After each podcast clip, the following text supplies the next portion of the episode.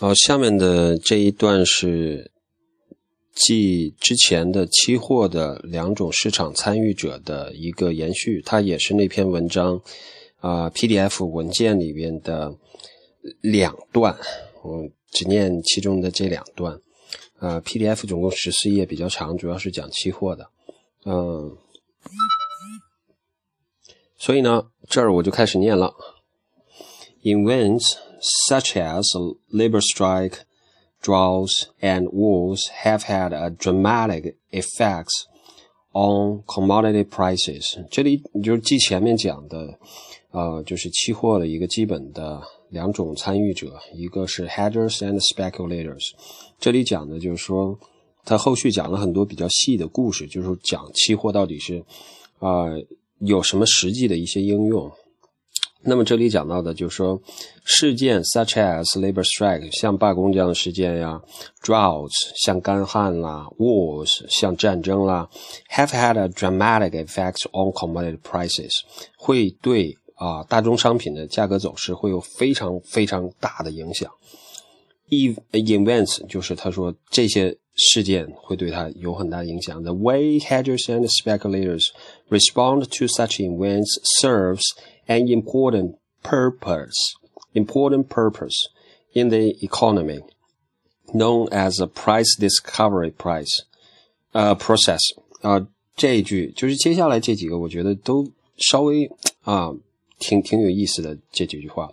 The way hedgers and speculators respond to such events，就是说，啊、呃、，hedgers 就是这种做对冲的人和这种 speculators 就是做投机的人，respond to such events serves an important purpose in the economy, known as the price discovery process。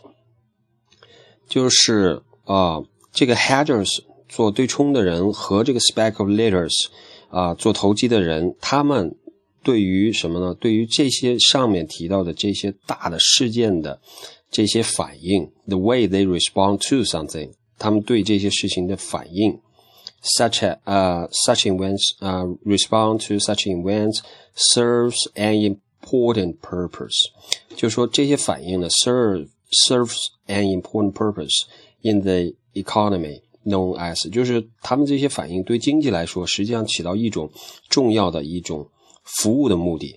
那么起到什么样的服务的目的呢？Known as a price discovery process，这种服务的目的就是什么呢？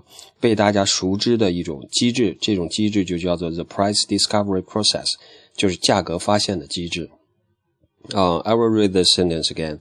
The way hedgers and speculators respond to such events serves an important purpose in the economy known as a price discovery process. Okay, the next sentence.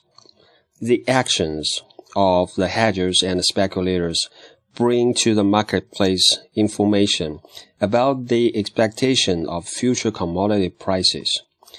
呃，这句话是 the actions of the hedgers and speculators，就是说做对冲的人和做投机的人，他们这些行动 brings to the marketplace information，就是给什么呢？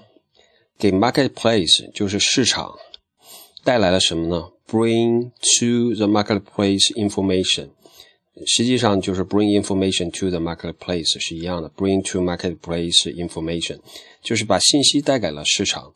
About 就是这些信息是什么样的信息呢？About the expectation of future commodity prices，关于 大宗商品未来的价格的一些走势，这样的信息带给了市场。In essence，就是最基本的、基础的，futures trading provides a forum for forecasting commodity prices based on many people's different sets of information。就说最基本的来讲呢，这个 futures trading 就是做期货的这种交易， 这种行为实际上就是期货市场啊，或者期货交易这种行为，或者是这这种事情本身存在的本身，provides a forum for forecasting commodity prices based on many people's different sides of information。就是期货这种东西它存在，实际上是提供了一个论坛。就是比如说我们大家上网的时候会有论坛，对吧？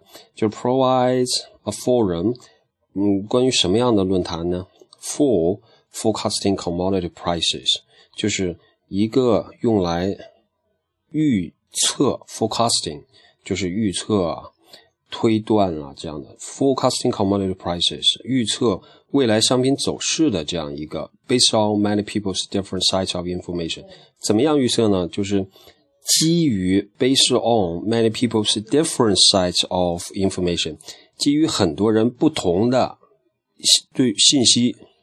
实际上这里边可能还有一个就是引申的，就是对于信息的理解，比如说 information 信息是一样的，但是大家的 understanding 大家理解是不一样的，也有可能，但是它这里没提。Uh, I will read this sentence again. In essence, futures trading provides a forum for forecasting commodity prices based on many people's different sets of information. Okay, let's, let's, next paragraph. It's a very short paragraph, but it's also very, very useful. The Commodity Future Trading Commission, CFTC, created by the U.S. Congress in 1974, regulates the industry and ensures that the market carries out its economic functions of risk transfer and price discovery. Okay. Uh, so the last five words here is a key point and also the reason I read this paragraph too. It's very short paragraph. So the key words is risk transfer and also price discovery. Okay. So that is what all about the future trend trading. Uh, re- regulates the industry and ensures that the market carry out its economic functions of risk transfer and price discovery. So price discovery, we have already talked that talked about that uh, several times. But risk transfer, I think this is the first time I talk about that uh, in this program. So whenever you talk about uh, trading, no matter it's futures or no matter it's stocks, there's one thing for sure. It is a process of risk transfer. 就是它是关于两个东西，一个是价值发现，之前提过很多遍了。那么还有一个就是风险的一个转移，risk transfer. So you need to know this. Okay, that's it.